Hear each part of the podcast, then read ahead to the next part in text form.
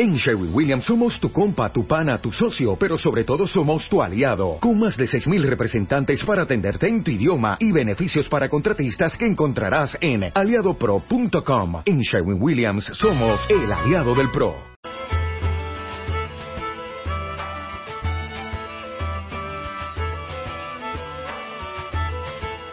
Aquí arranca Piedra de Toque, la cita semanal con los viajes, la montaña, la aventura aquí en Onda Vasca. Hoy os propongo seguir una ruta solidaria a África. Primero al Cuerno de África, donde más de 13 millones de vidas están en peligro por el hambre. Seguiremos las huellas de la ONG Intermon Oxfam, que junto a Save the Children han hecho público esta semana un informe en el que denuncian que se podrían haber ahorrado más de 100.000 vidas por el hambre si la comunidad internacional hubiera reaccionado a tiempo. Queremos ir a terreno, ver qué situación se está viviendo y aprender por las duras lecciones que nos da esta catástrofe humanitaria. Para ello, pues nos acompañará, nos guiará en este viaje Sofía Marroquín, que es la responsable de movilización social en Euskadi de Intermón Oxfam. Y del Cuerno de África a la región de los Grandes Lagos. En este viaje no hablaremos de desgracia, sino de motivos de alegría y esperanza. En este viaje nos guiará la ONG Albuan y nos mostrará cómo la educación pues es un buen motor de cambio para toda esta región. Octavio Romano es el que nos guiará por estas aldeas, responsable de los proyectos que tiene la ONG Alboan en África, en esta región y en concreto pues todos ligados con la educación. En la zona de Congo, Ruanda y Burundi ya son más de 20.000 niños y niñas los que tienen acceso a una educación de calidad. Y también nos hablará de una posibilidad que tenemos nosotros pues también para apoyar estos proyectos como es la iniciativa Dona tu móvil con la que pues han involucrado a más de 1.900 empresas, han reunido 590.000 móviles y han conseguido pues muchos fondos pues para hacer posible esta realidad en África, que muchos niños y niñas pues tengan acceso a la educación. Y por último, como siempre, Kiko Betelu, que nos hará nos invitará a un viaje literario ligado siempre pues a buenos libros de viajes, de aventura, de montaña. Así que aquí arranca Piedra de Toque.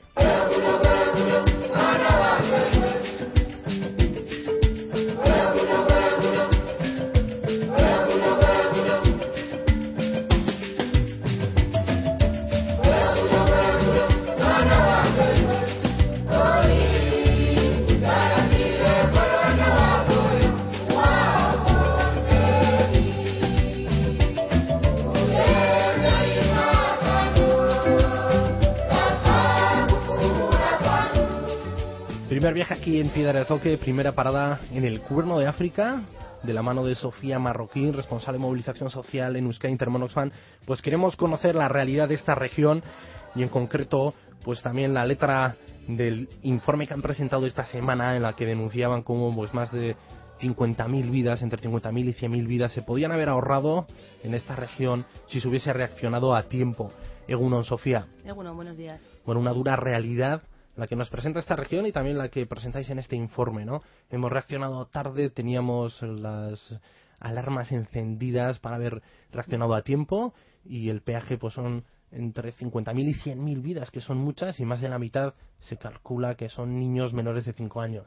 Sí, la verdad es que la situación es dramática. ¿no? Hace ya, en agosto de 2011 se declaró la hambruna, pero un año antes las organizaciones que intervenimos en la zona ya poníamos los puntos de alerta, decíamos que se acercaba una hambruna, se acercaba una crisis y que era el momento de actuar. En aquel momento la comunidad internacional no fue capaz de, de hacer frente a esta situación, no quiso escuchar lo que les queríamos contar y hoy tenemos que lamentar, como bien decías, entre 50.000 y 100.000, porque las estimaciones no son fáciles de hacer, 50.000 y 100.000 personas que han muerto eh, de hambre. Y morir de hambre en pleno siglo XXI, pues es realmente algo que nos debería avergonzar a todos, ¿no? No podríamos, es una situación incomprensible. Hablamos también de señales de alarma y es una sequía. Llevan no, saben en concreto ¿no? cuándo fue la última vez que, llovió en esa región. Las alarmas son varias. No podemos achacar el efecto de la crisis a, una sola causa. ¿no?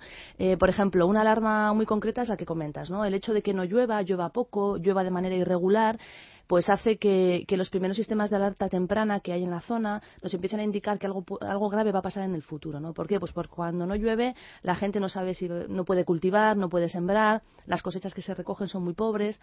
Otro tipo de alertas también que nos deben ayudar a entender por qué se produce la crisis eh, tienen que ver con la subida en los precios de los alimentos.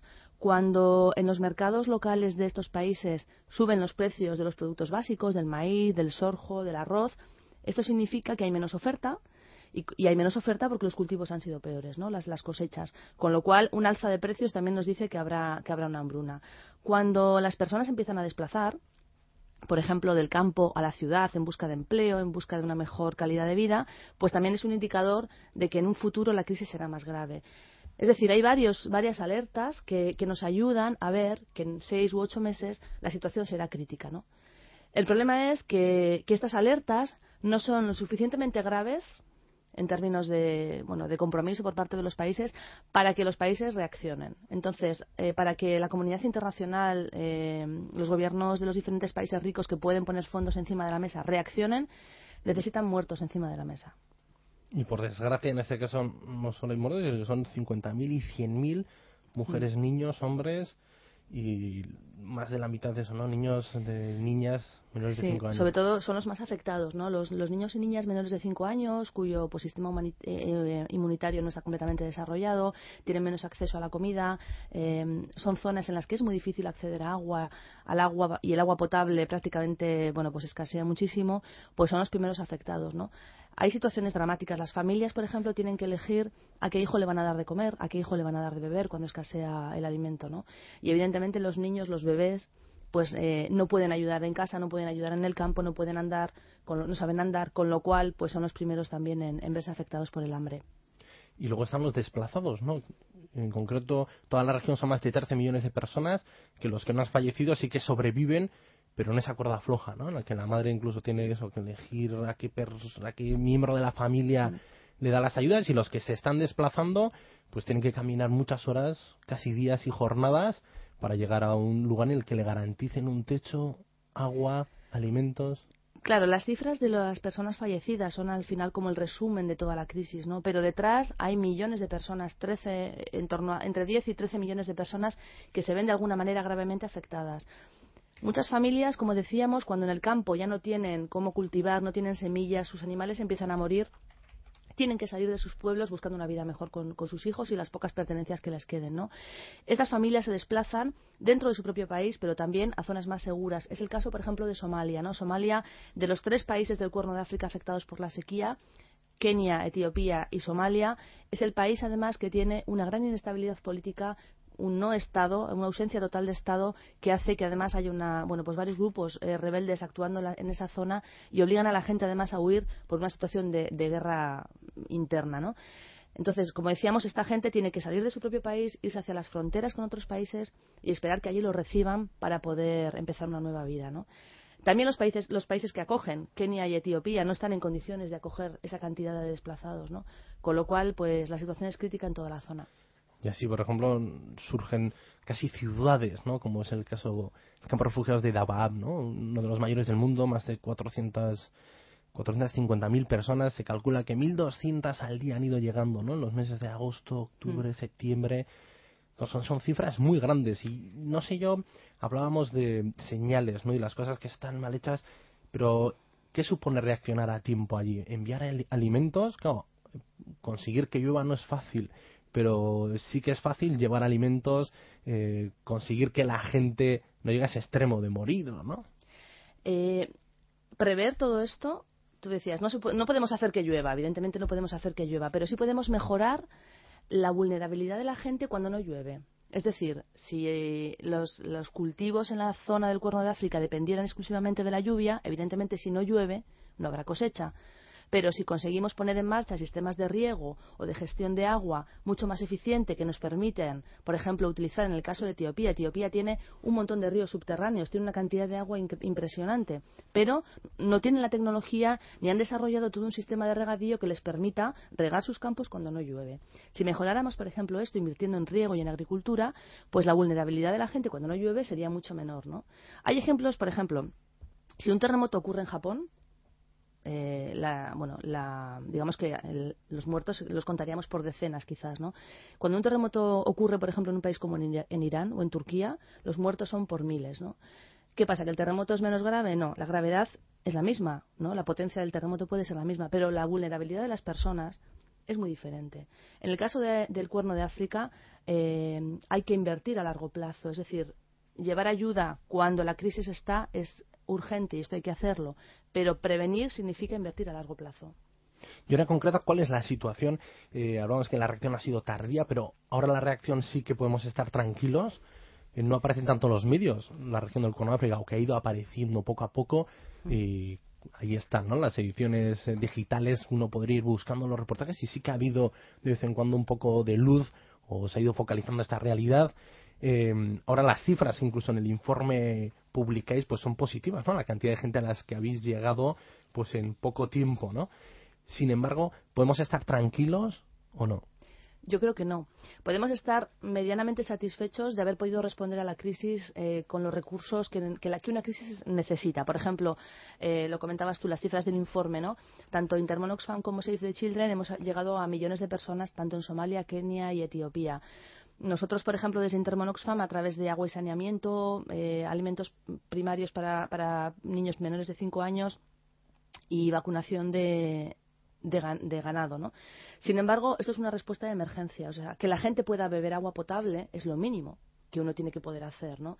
Pero esto no es calidad de vida, o sea, esto no es una vida digna. Vivir en un campo de refugiados no es una vida digna. estamos todavía en la prehistoria de la vida digna de esta región, porque aquí los datos, también porque la gente lo sepa, ¿no? Cuando solicitáis ayuda y parece que esa, pues esto se queda en el aire. Y tenemos, ¿no? Ha llegado aproximadamente a un millón y medio de personas en Somalia, 300.000 en Etiopía y alrededor de un millón en Kenia y lo que habéis suministrado, ¿no? Agua potable, servicios de saneamiento, alimentación terapéutica para niños desnutridos, dinero en efectivo y apoyo a sus medios de subsistencia. Eh, que también es mucho, o sea, que también es de valorar el esfuerzo y, puedes decir, bueno, pues las cosas marchan bien, pero estamos poniendo parches, ¿no? Estamos en lo más básico. Esta intervención es muy necesaria, perdón, y hay que hacerla. Y esto ha evitado que estos millones de personas, como decíamos, mueran, porque si tú no puedes beber agua te vas a morir en dos o tres días, ¿no? Pero, pero evidentemente estas personas tienen que salir de los campos de refugiados, tienen que poder volver a sus ciudades o a sus pueblos, tienen que tener medios de vida en el futuro, tienen que recuperar sus casas, sus campos, sus animales. Los niños y niñas tienen que poder ir al colegio, tienen que poder, las mujeres tienen que poder vivir eh, una vida digna. Y, como decía, vivir en un campo de refugiados con todo y que allí pues puedan recibir alimentos, puedan recibir agua potable. Imaginémonos, imaginémonos a nosotros en un campo de refugiados años, ¿no? El campo de refugiados que citabas anteriormente eh, prácticamente es, una ciudad en sí misma. Hay personas que han nacido en ese campo y que ya no saldrán de ese campo seguramente, ¿no? Tiene vocación prácticamente de permanencia. Y esto pues es algo que, no nos debería mm, poner contentos porque no, no, es lo ideal, ¿no? Con generaciones que ya nacen en un campo refugiados, ¿no? que lo que conocen ellos son lonas y los pequeños mercadillos que habrá allí. ¿Y qué luces hay para, para acabar con una visión positiva eh, de esto. ¿no? Hay que seguir trabajando, hay que seguir eh, sensibilizados, porque yo creo que la respuesta fue positiva, ¿o no? Sí, cuando se declaró la hambruna en, en abril de, 2011, el verano pasado, pues la verdad es que la respuesta de la población fue muy positiva. En el caso nuestro de Intermonoxfame, aquí en el Estado, recaudamos más de 6 millones de euros para poder eh, precisamente hacer todo este trabajo, este trabajo en, en la zona, ¿no? Y, hay que decir que, es muy interesante que en época de crisis pues sigamos respondiendo ante quienes sufren crisis aún más duras que las nuestras, ¿no? Pero también hacemos una llamada de atención pues a, la comunidad internacional, a nuestros propios gobiernos, para que la crisis al mismo tiempo pues no sea una excusa para, para acabar con estas muestras de solidaridad tan necesarias. Veamos, ¿no? El Ayuntamiento de Gasteiz, la coordinadora ONG de Euskadi, yo creo que ayer presentaba una rueda de prensa el riesgo que que corren muchos lugares y muchas organizaciones si pierden esa partida que el ayuntamiento tiene destinada a la cooperación, mm. que yo creo que en los otros territorios se mantiene o igual baja un poco, pero bueno, no se pierde. Sí, en el caso del, País Vasco, bueno, pues tanto Gobierno Vasco como Diputación de Guipúzcoa y Diputación de Vizcaya mantienen sus presupuestos. No es así el caso de Álava, que bueno, estamos viendo unos recortes que realmente nos preocupan porque la labor de las ONGs y de las organizaciones humanitarias es muy necesaria. Eh, estamos llegando a población olvidada, estamos llegando allí donde no llegan los gobiernos ni la comunidad internacional y realmente y además estamos brindando, pues eso, señales de alarma para prevenir otras posibles crisis que, que estamos viendo ya en estos países, ¿no? Así Así que realmente el compromiso de nuestros gobiernos debería ser, debería ser mucho más, más fuerte. Como es el caso de la zona del Sahel, que podría darse o repetirse la misma realidad sin haber todavía superado una, ser otra vez testigos de otra. En este momento eh, ya estamos advirtiendo, y bueno, lo digo aquí, igual dentro de unos meses hablamos para decir ya tenemos la hambruna en el Sahel, ¿no? El Sahel es una zona, de un, es un gran desierto que atraviesa todo el centro de África, afecta a países como Mali, Mauritania, Níger, Chad, y en estos momentos tenemos ya las primeras alertas que nos dicen que es posible que en pocos meses haya una hambruna en esta zona. Está ocurriendo lo mismo con el Cuerno de África. Ahora mismo ya sabemos que hay un 40%, por ejemplo, de aumento del precio de los alimentos en los mercados locales. Sabemos que ya hay población que se está desplazando de, eh, dentro del propio país y de un país a otro. Eh, sabemos que están muriendo los animales, el ganado, a causa de, la falta de agua, ¿no? ¿Cuál es el problema para que la comunidad no reaccione? Que todavía no tenemos, tristemente, niños famélicos en la televisión. Qué duro. Y sin embargo, lo que sí que tenemos son informes como los que habéis publicado esta semana, que aunque igual pues también, ¿no? La situación de crisis o cualquier circunstancia personal no nos permita pues ya dar dinero, pero sí que cabe el compromiso personal, uno, de saber lo que está ocurriendo ahí, ¿no? Y en vuestra página web podemos descargarnos estos informes para ser conscientes de los momentos en los que vivimos, que incluso también nos puede venir bien aquí para relativizar nuestras situaciones personales. Lo digo también porque en tu caso tú eres ¿no? la responsable de movilización social, que es una forma también importante de generar desarrollo, movilizándolos también aquí. Evidentemente tenemos responsabilidad como ciudadanos, como consumidores, como parte de este mundo en el que vivimos, ¿no? La invitación que tú haces a, que la gente se informe, que busque, que busque datos en nuestra web, por ejemplo, www.intermonoxfam.org. Además, ahí tenemos, junto con Save the Children, en esta campaña, eh, con la publicación del informe, tenemos una iniciativa también para presionar al gobierno, al nuevo gobierno de Rajoy, bueno, pues para que se comprometa firmemente en la lucha contra el hambre, ¿no? Vemos también pues una tendencia al desmantelamiento de todo el estado de bienestar y la asistencia social y creemos que tanto aquí como en los países más pobres pues tenemos situaciones dramáticas a las que no podemos dejar de responder. Muy bien, Sofía. Pues nada, es que te casco por acompañarnos hoy. Lo hicimos durante el verano cuando presentasteis, eh, cuando se declaró la hambruna ya de forma oficial y hablamos de esos datos duros que necesitábamos para que esto no sucediese. Ahora ha sucedido y volvemos a hablar pues para recordar que existe eh, estas tragedias, que existe un África que sufre y ojalá pues dentro de poco estemos también pues para hablar de que hoy estamos solucionando las cosas o arrojando más luz también para ayudar a la gente a darse cuenta del mundo en el que vivimos que es muy grande y algunas zonas pues todavía están en sombra. Sí, gracias a vosotros por la oportunidad y bueno, hasta otro día. Pues nada, es que es Sofía.